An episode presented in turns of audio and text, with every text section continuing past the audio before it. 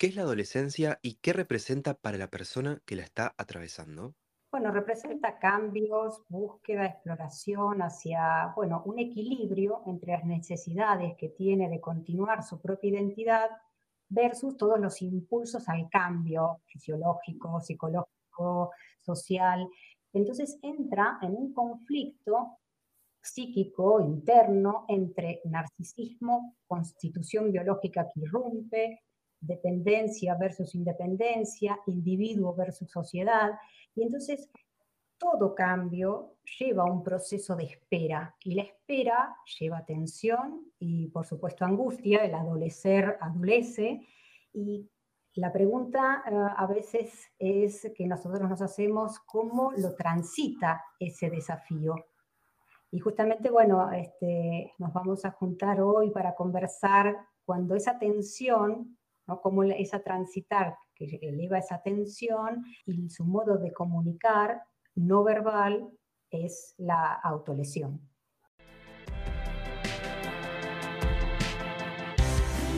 La psicología está en todos lados. Está presente en la vida de todos. Nos vamos a informar, aprender y entretener. Por eso acá estamos, intercambiando psicología.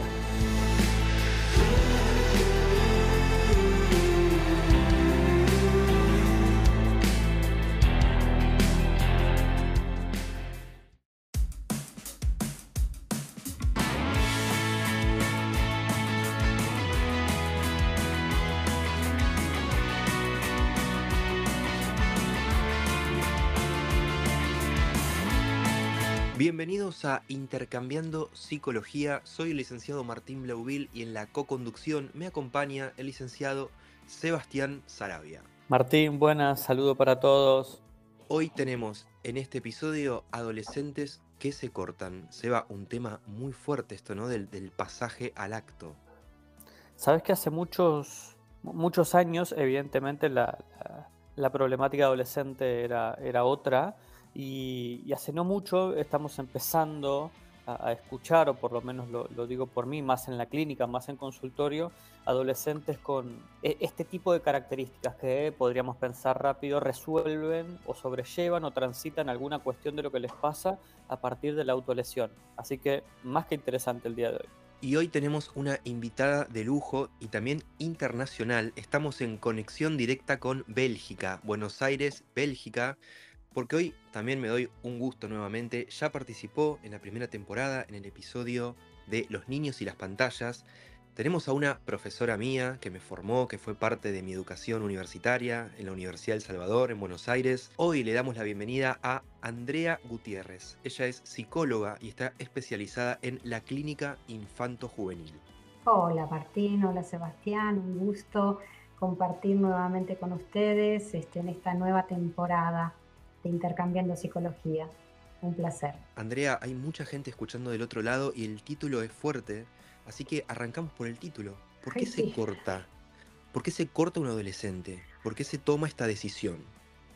Bueno, esa justamente es una de las preguntas eh, que, se hacen los padres ¿no? cuando descubren esto, porque es eh, esta acción de autolesión, estamos hablando de eh, autolesiones no suicidas, lo que la, pregunta que realizan es esto, es por qué lo hacen, ¿no? Y a veces no hay respuestas verdaderas, es decir, por qué lo hacen, pero tiene una función. La función puede ser que calma un malestar emocional. Entonces, provocan dolor para aliviar más dolor. Es decir, que es mucho más llevadero un dolor físico que el dolor emocional es, casi ese dolor y ese malestar emocional, es una angustia eh, a punto de enloquecer, ¿no? Entonces sería como un pseudo control que tiene eh, el joven cuando se realiza estos cortes, ¿no? que al mismo tiempo activa todo el sistema parasimpático, este, porque enseguida va a obtener un temple, un sentimiento más de tranquilidad, libera endorfina. Entonces, eso lleva a calmar un malestar intenso em, en, el, sujeto, ¿no? Pero también puede ser un medio de comunicar algo, es un mensaje para un otro, un otro que está sordo. Y entonces ahí vemos también esta cuestión este, que, que estaba diciendo Sebastián, ¿no? De, este de pasajes al acto o uh, un acting.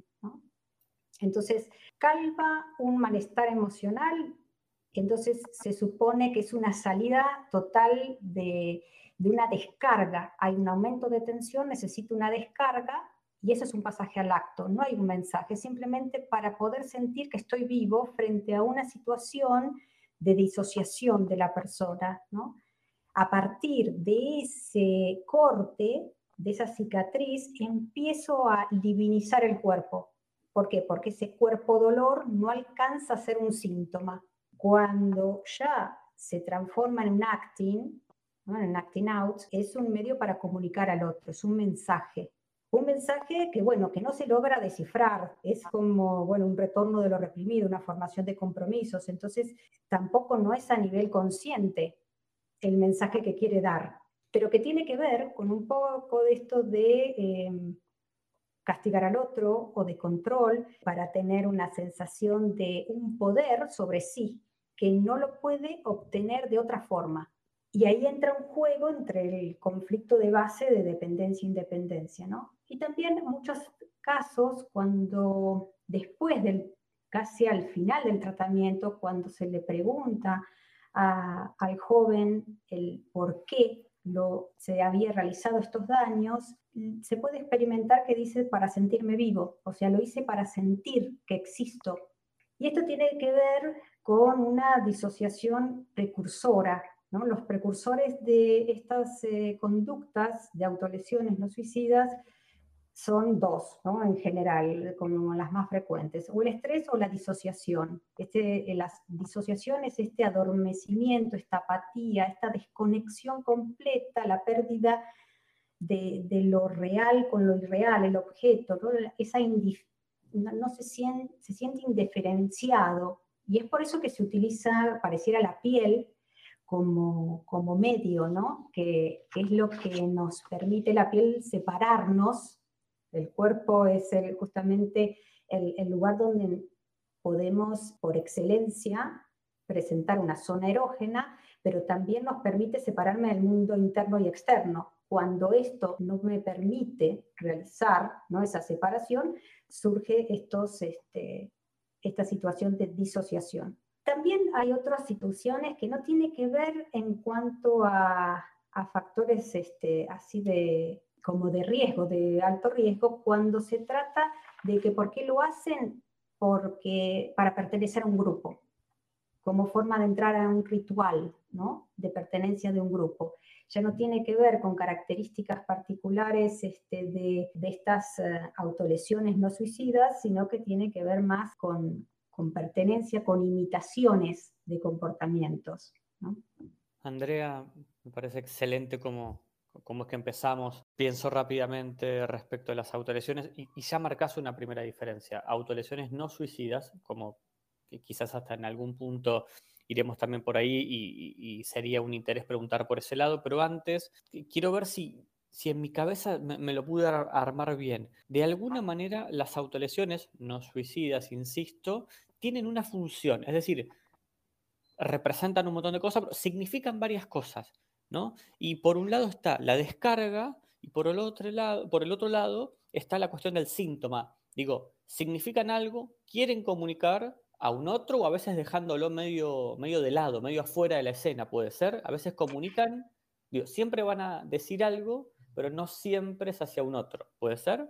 Exactamente, es así. Cuando, no, cuando está fuera el otro y el sujeto no está en posición de sujeto, sino de objeto, es pasaje al acto.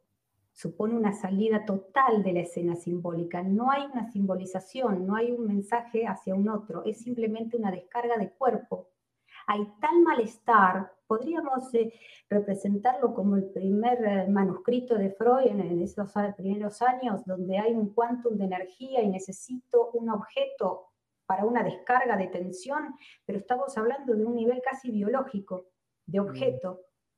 Entonces, ahí es el pasaje al acto, que ya ese cuerpo que yo estoy marcando, que estoy en el dolor, es lo que me lo, sería como un intento alivinizar el cuerpo, alivinizar esa zona. Y a partir de ahí poder después, este, ¿no? Mm, poder ser sujeto.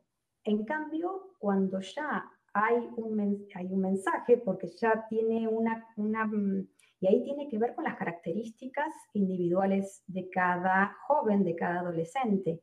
Cuanto más deficitario es eh, todas sus herramientas, de, aparato psíquico, de recursos internos, por supuesto, va a ser casi más hacia el pasaje al acto. Ahora, cuando hay ya una posibilidad de un enriquecimiento de aparato psíquico, donde las instancias psíquicas están en conflicto, ya ahí estaríamos hablando de un síntoma. Y es claro que justamente en el DSM-5 no está como un trastorno bien definido, sino por el contrario, está dentro de la sección 3, en ese apartado de afecciones que, necesitan más estudios, estas autolesiones no suicidas, ¿no? Este, porque son como una, una nueva entidad diagnóstica con diferentes criterios, pero que todavía no pueden estar definidas porque no es un síndrome, ni eh, porque es un síntoma, es un síntoma propio de, de, otros cuadros también, ¿no? más complejos. Al ser, si lo tomo como síntoma, lo tomo como un acting out, ¿no? este, como este acto de, de repetitivo, inconsciente, de traer cosas, ¿no? es decir, retorno de lo reprimido, formación de compromiso, eh, y con un beneficio claramente secundario. Andrea, y cuando hablaste de pertenecer, eh, ¿en algún momento se pudo haber ubicado como, como una moda? Bueno, a ver, las eh, escarificaciones, las cicatrices, ahí se pueden realizar como formas de ritos hacia la adolescencia o hay tribus ¿no? particulares o grupos de, por ejemplo, se, se, ve en la, en, en grupos de, África, por ejemplo, que sí se tienen estas formas de pertenencia a un grupo determinado. Pero también ahora se ve mucha incidencia de pertenecer a un determinado grupo o de imitación, por ejemplo. No se escuchan las voces cuando están los, eh, los pacientes. Eh, bueno, empecé a cortarme porque se cortaba mi novia o, o porque mi amiga se corta, entonces yo también me corto pero como forma de pertenecer a ese grupo o ser este, amigo de, ¿no? Y eso, bueno, tiene que ver más con una forma de imitación. Andrea, genial todo esto que nos estás comentando y, por lo menos a mí me estás abriendo otra, como otra dimensión también para poder pensar el, modo de abordaje también mm. eh, sobre este tipo de trabajo o, o especificar un poquitito más las técnicas. A mí me serviría para poder dejarlo bien claro entonces alguien se corta, significa algo y se puede llegar a pensar que alguien se autolesiona para sentir que está vivo. ¿Me, quedó claro? En eso sí, es, es verdad. Hay, hay la cuestión es esto de que, ¿por qué se produce un dolor? Produce un dolor para, para saber que existo. Existo a partir de un dolor físico, entonces me provoco ese dolor para decir que estoy viva, que, estoy. ¿no? Y digo viva eh, y que en el, eh, y en general las lesiones de cortes hay una mm, prevalencia de que sean más las eh, adolescentes mujeres que se realizan cortes cuando más hacia mayor frecuencia de, este, de métodos de golpes y quemaduras son de hombres son de adolescentes varones, pero sí es un, sentirse vivo, sentirse real, capaz que es una cuestión de, sentirse que existe, es así. Andrea, hay mucha gente escuchando del otro lado y dentro de nuestro público hay muchos padres y madres muy atentos y atentas escuchándote. ¿A qué objetos de la casa hay que tenerle más cuidado? ¿Con qué tipo de objetos de la casa de uso cotidiano los chicos y las chicas suelen hacer esto, escondidas? Bueno, eh, justamente esto, cómo se detecta esta situación, a veces siempre es por error o por justamente una situación que ya se le desbordó el control, porque al principio, claro, lo hace porque siente control, pero ya el control se le fue porque se cortó mucho más y terminan en las guardias, ¿no? Yo creo que no tendrían que preocuparse en cuanto a qué elemento, sino mayormente en, porque claro, entran en una situación de, mucho shock, ¿no? Este, los padres. Entonces, hablar sin espanto, regularse, intentar regularse cuando pasa esto, eh, regular sus propias emociones, cosa que a veces eso sucede que no está, porque es una de las características de, factores de riesgo, son familias donde la, hay una desregulación emocional. Y, entonces, no sé si en, cuanto a los elementos, porque puede ser también que, estas autolesiones no se realicen solamente con un corte o con un filo, sino que se realice con la propia uña, con, eh, con cualquier tipo de cortante, este, o sacarse cascaritas, cascaritas, y es como que no se cura la herida. Entonces, no es en sí ese el elemento, sino es cómo abordo como mamá y papá esta situación. Que por supuesto, en, en términos generales, lo que que aparece es que, van terminando rápido la guardia porque pareciera que y se interna y se ingresa a los hospitales como intentos de suicidio, porque justamente en, general los cortes con estos utensilios filosos son entre muñecas, antebrazos, en abdomen, en piernas, entonces claro, este, en general son en las muñecas y pareciera como un intento de suicidio de corto de, venas, ¿no? Que claro, ese corte a veces se, perdió el control y, llegó a una vena mayor o, no pudo cicatrizar las anteriores y entonces, y ahí descubren una serie de, cortes, ¿no? todas, sus, todas estas escarificaciones, cicatrices de antiguos cortes. Lo que llama esto, como decía al principio um, Sebastián, que claro, hay una nueva incidencia, ¿no? aparecen nuevamente casos nuevos este, que llaman la atención. La edad promedio es de 14 años, y eso es lo que llama mucho la atención, cada vez es más temprano, pero que si se indaga, se pregunta cuándo empezó a cortarse y hay un alto porcentaje que chicos dicen de las edades eh, de la primaria. ¿Puede llegar a pasar más en hogares con padres muy ocupados, por no decir tan presentes? Bueno, uno de los, de los factores de riesgo son este tipo de familias em, disfuncionales o familias en las cuales hay una desprotección o negligencia de esa los adolescentes o los jóvenes están desatendidos, falta de apego seguro, falta de calidad de afecto y calidad de tiempo, ¿no? Y creo que con estas, este vivenciar esta vida tan estresada que, que surge, pero sí uno de los factores de riesgo son la característica familiar, el 50% de las familias son de, de padres o divorciados o separados, pero con una conflictiva de, abuso, de violencia o una violencia que es muy contenida. A veces son las emociones que no se dicen, no se hablan y todo se tiene que callar, ¿no? Y ahí está la, la desregulación emocional. Está validado el dolor o se minimiza, ¿no?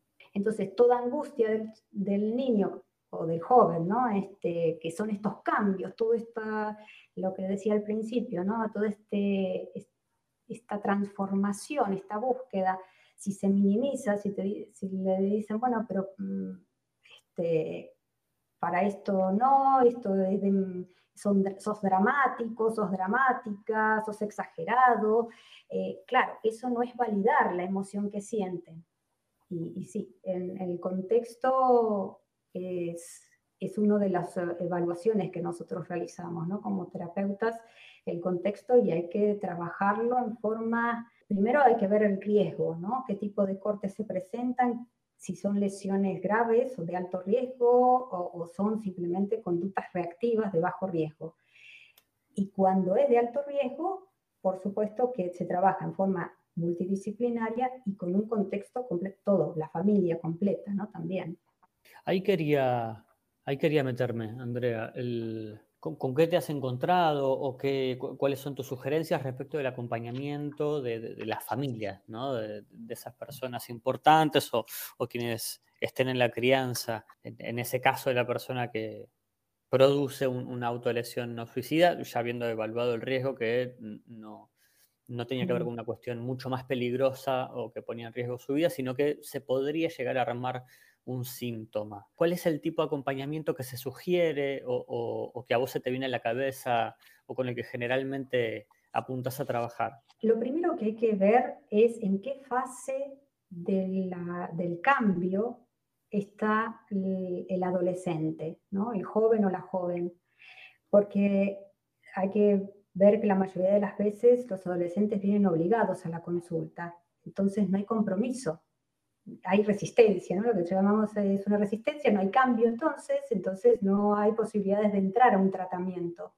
Y esto es importante tanto para los terapeutas como para los padres, porque creen que por dos veces que lo has visto al adolescente, este, ya no se corta o, y, hay falsas expectativas. Y nosotros también como terapeutas tenemos que saber en qué fase está. Está en este momento de resistencia, entonces no, no se puede empezar a hablar de este, unas alternativas de modo de tolerancia al malestar, por ejemplo, porque sería como perder el, tiempo, energía y el, la persona, el, el, adolescente, va a estar en una situación, está en, ese momento de rechazo, ¿no?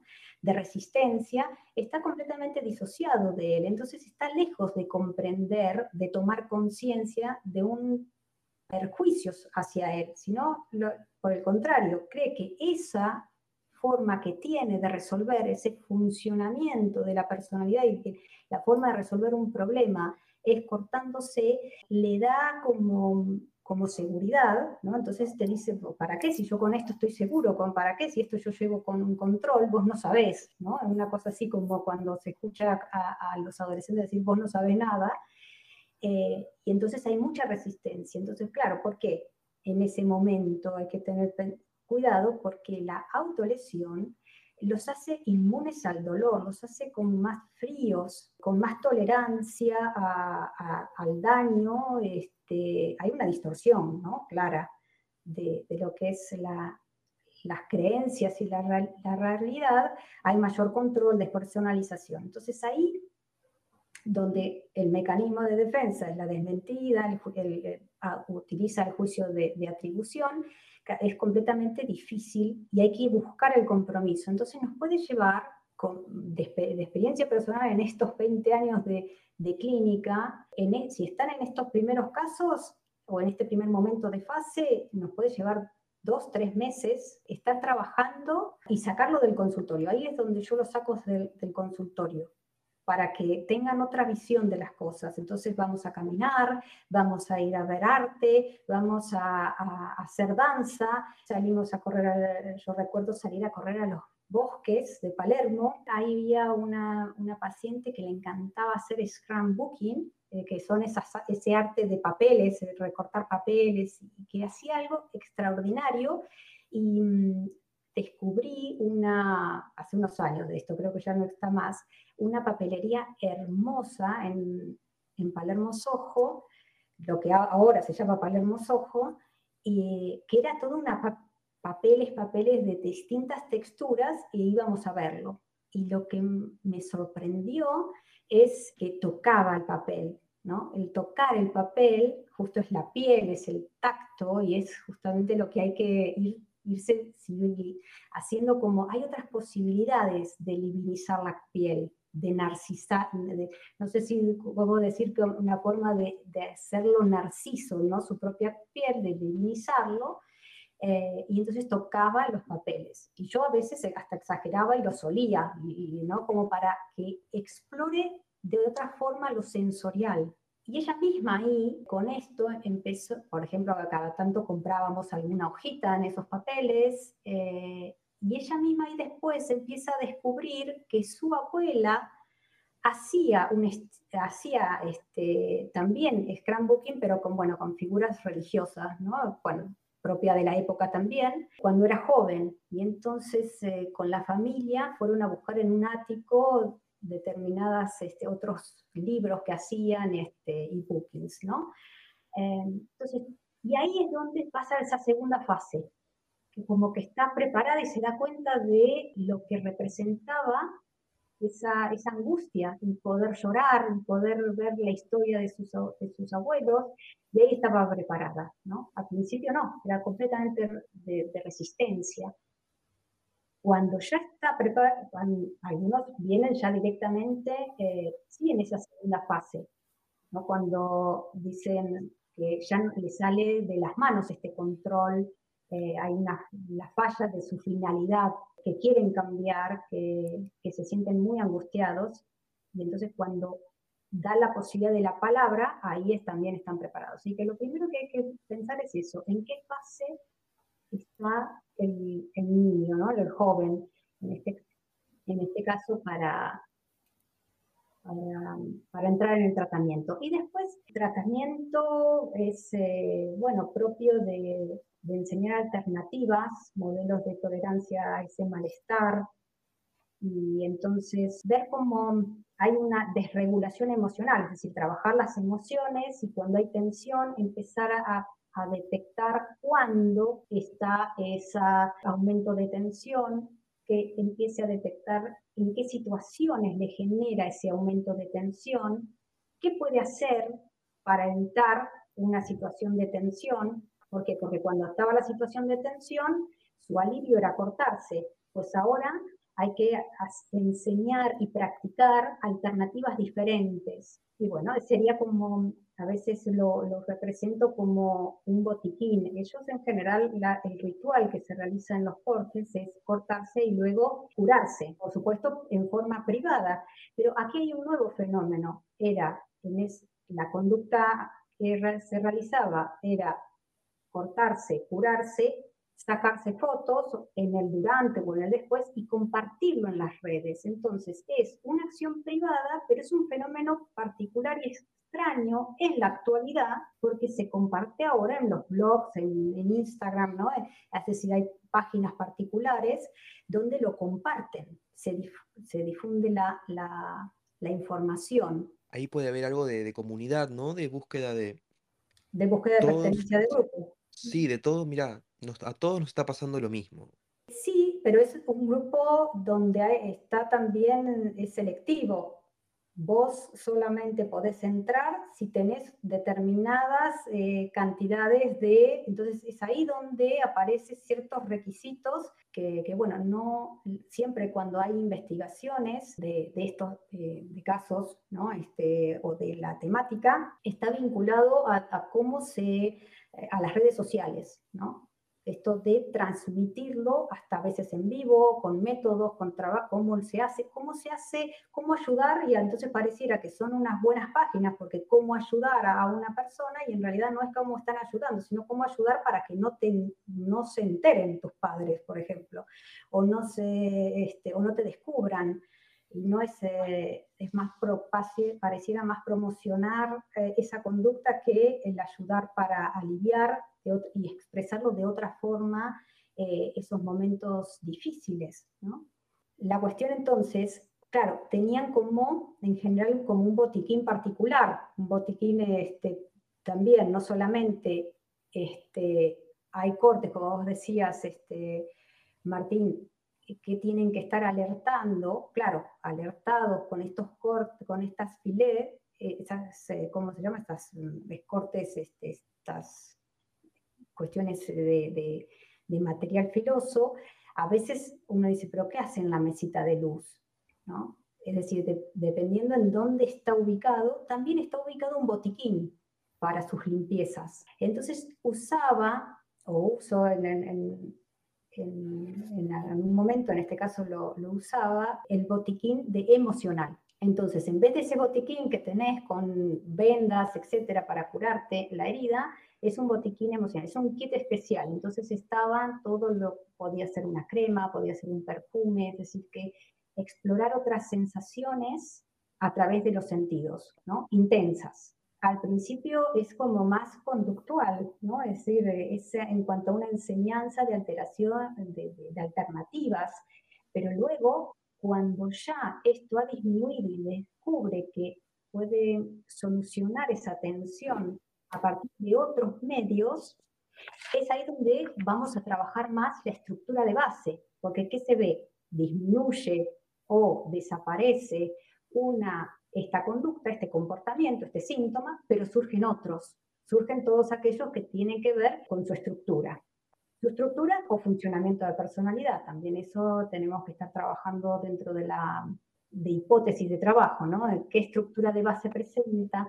¿Cuáles son los posibles síntomas este, comórbidos que, se, que está eh, o concomitantes? Entonces, bueno, se va a trabajar de, otra forma. Una vez que se pudo trabajar disminuir esos momentos de estrés, lo puede detectar cuándo es el momento y qué puede hacer como alternativa, otra de las características es el, manejo de esa emoción intensas. Entonces también trabajar expresiones de dolor y emoción a través del arte, a través del baile. Uno de los casos clínicos que me acuerdo, en forma como, ahora lo recuerdo con una sonrisa, ¿no? Este, en ese momento me, me generaba como mucha angustia porque eso es lo que nos va a pasar como terapeutas contratransferencialmente. Eh, la angustia la procesamos nosotros como terapeutas. Ellos todavía la angustia solamente la pueden descargar con ese corte.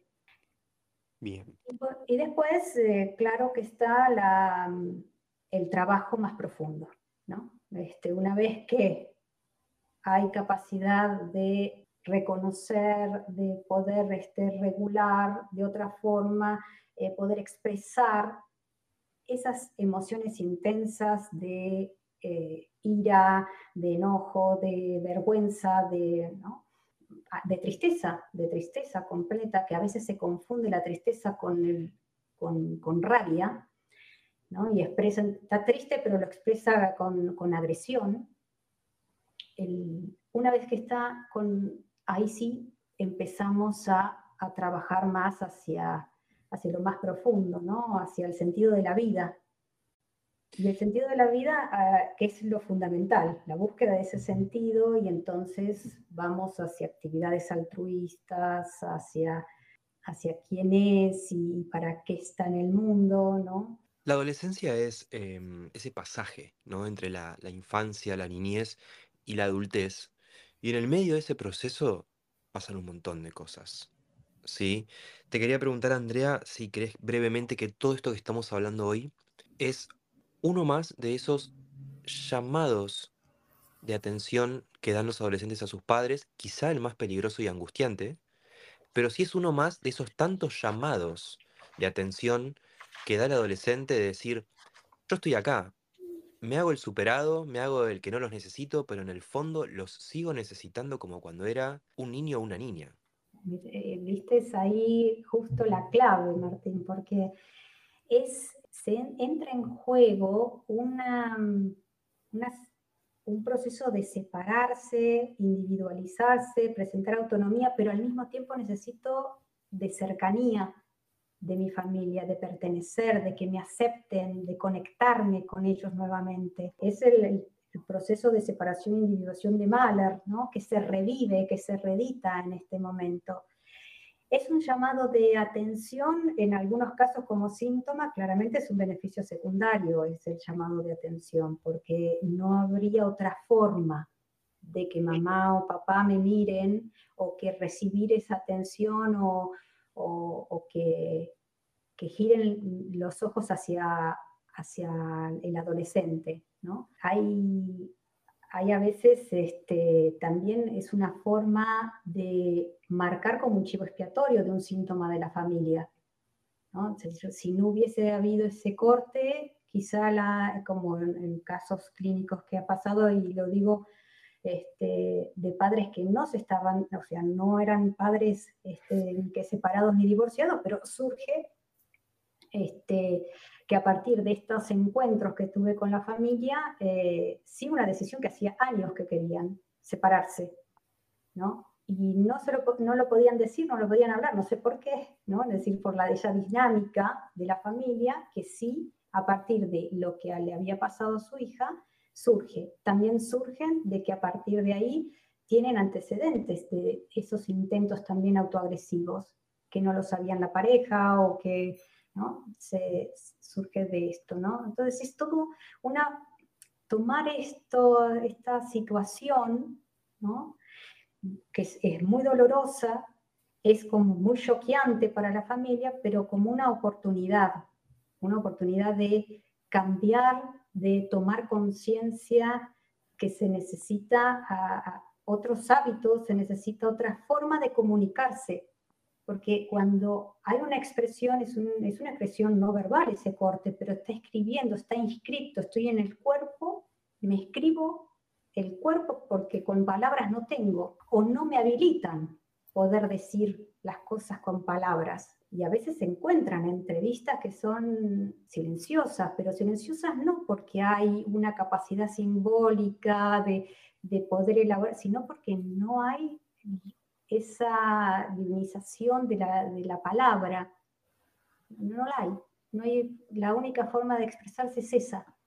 Y así se ve también en, en, en las figuras este, cuidadoras, ¿no?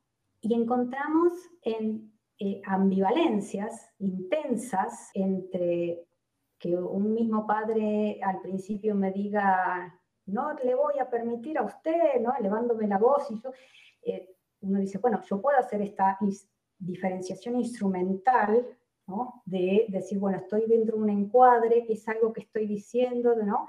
Este, no es hacia mí directo, y ese mismo padre a los meses decirme que, si, que sin, usted yo no, no podría haber este, encontrado otro así este hijo, o este, sería una, fue una gran posibilidad, etc. ¿no? yo no me creo ni que no soy este, nadie, ni tampoco me creo todos estos elogios, pero ver esa ambivalencia así tan intensa, uno dice contratransferencialmente cómo lo vivencia el, el niño. ¿Soy capaz o no lo soy? porque para algunas cosas no, no me permite, pero para otras cosas este, soy una super genia y que no lo soy. Y, pero para el niño a veces, el joven, es difícil poder salir de ese, de ese entramado y tomar conciencia de, de, que no todo hay que tomarlo personal, ¿no? porque son figuras este, relevantes. Entonces hay que hacer también esta educación de establecer bases seguras en, en la comunicación, en la familia. Entonces, yo a veces le, le pregunto al finalizar o en los momentos cuando uno dice que estamos en el momento de poder preguntar, si dejan ser el adolescente, ¿no? Es decir, dejan hacer este, de vivir la adolescencia, cómo se conecta con su hijo, ¿lo ve? ¿No? te veo, uno le dice, usted le dijo, te veo, te siento, me gusta tal cosa de lo que haces, un amor incondicional. El amor incondicional es, o sea, te acepto tal como sos y no que siempre estoy buscando que seas el mejor, porque ahí parece como que no, no es aceptado si se equivoca.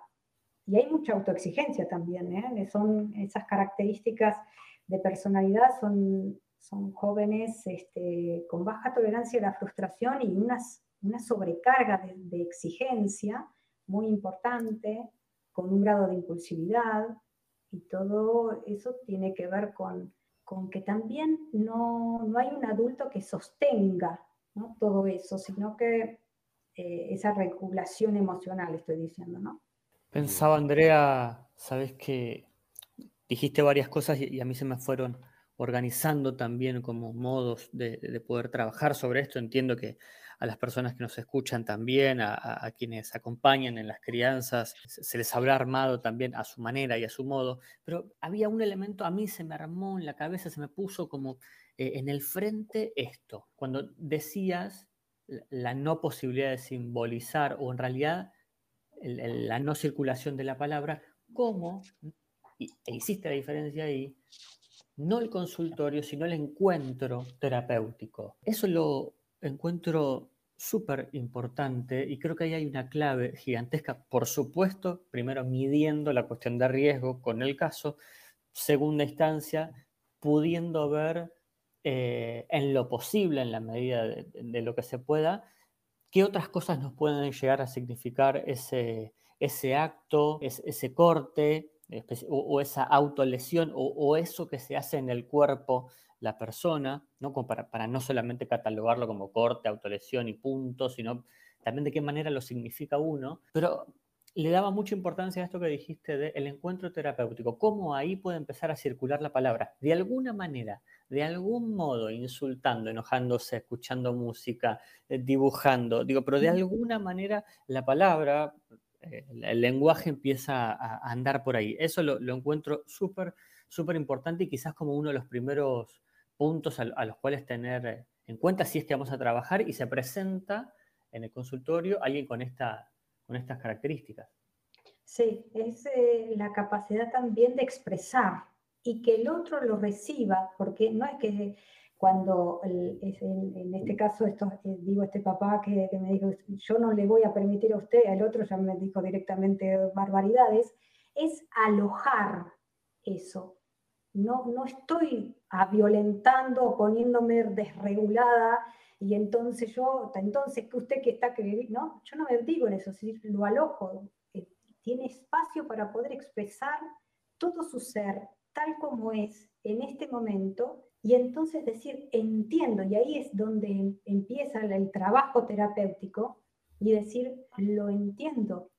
Usted, y ahí poner el nombre de la emoción, está sumamente enojado porque está frustrado por esta situación, enojado porque eh, usted está trabajando y porque, ¿no? En ese, en ese caso, este, porque decía, ¿no? Que daba todo lo mejor, etcétera, a su hijo, pero todo lo mejor según las perspectivas de él, y no la perspectiva de lo que necesitaba su hijo. Entonces, bueno, es ahí donde se enoja. Pero se enoja ¿por qué? porque le estoy diciendo una verdad, pero tengo que en ese momento, bueno, alojar ese, esa expresión aceptársela esa, este, esa expresión y, y sí, ahí surge, ahí surge el verdadero ser, ¿no? Y que no pasa nada, porque a veces surge esto de no voy a expresar, no voy a decir, o lo digo, sino, y si me van a rechazar, me van a, no me van a aceptar, no, acá se acepta y no pasa, eh, no pasa ninguna tragedia, ¿no? De esa separación e individuación, porque eso es lo que a veces la dinámica, la, el conflicto de base, este tipo de trastornos, es la dependencia-independencia. ¿Qué pasa si yo digo lo que yo pienso? Quizá mm, se separen, quizá mm, me, me dejan de querer, quizá ¿no? no me aceptan más, no soy parte del grupo. Que como eso a veces se ve, por ejemplo, en la fantasía o en el desarrollo de un sueño o alguien que tenga la idea o se ponga ansioso o ansiosa justamente por, esa creencia. Si digo esto, me van a sacar del grupo, si digo lo que siento, supongamos, mi mamá y mi papá eh, se separarán, como eso eh, está del lado más de la fantasía o de una idea que uno puede llegar a tener, y cómo está un poquitito más, más complejo, podría decir, con cierto riesgo, cuando aquello que no se puede decir se actúa.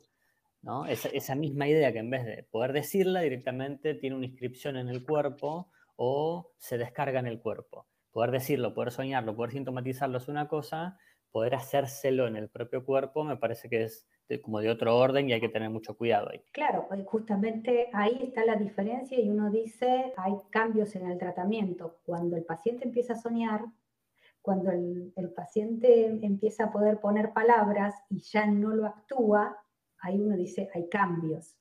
Claro, después viene otra posible fase dentro del tratamiento que es, bueno, las recaídas.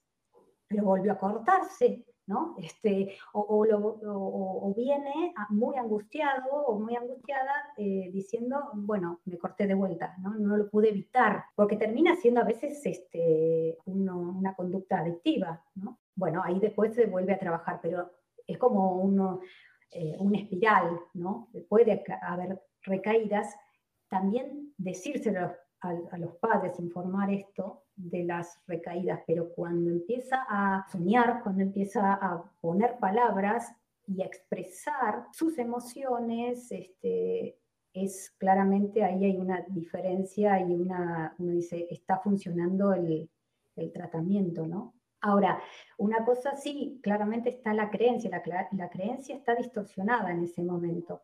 Cuando hay tensión, hay un malestar tan intenso, tan angustiado, que hay una ira tan enorme, ahí un caso, pero son, este, a veces se, se cuando le preguntamos por qué se cortan o por qué se pegan, ¿no? se hacen esos moretones, es para no pegar a otro, por ejemplo.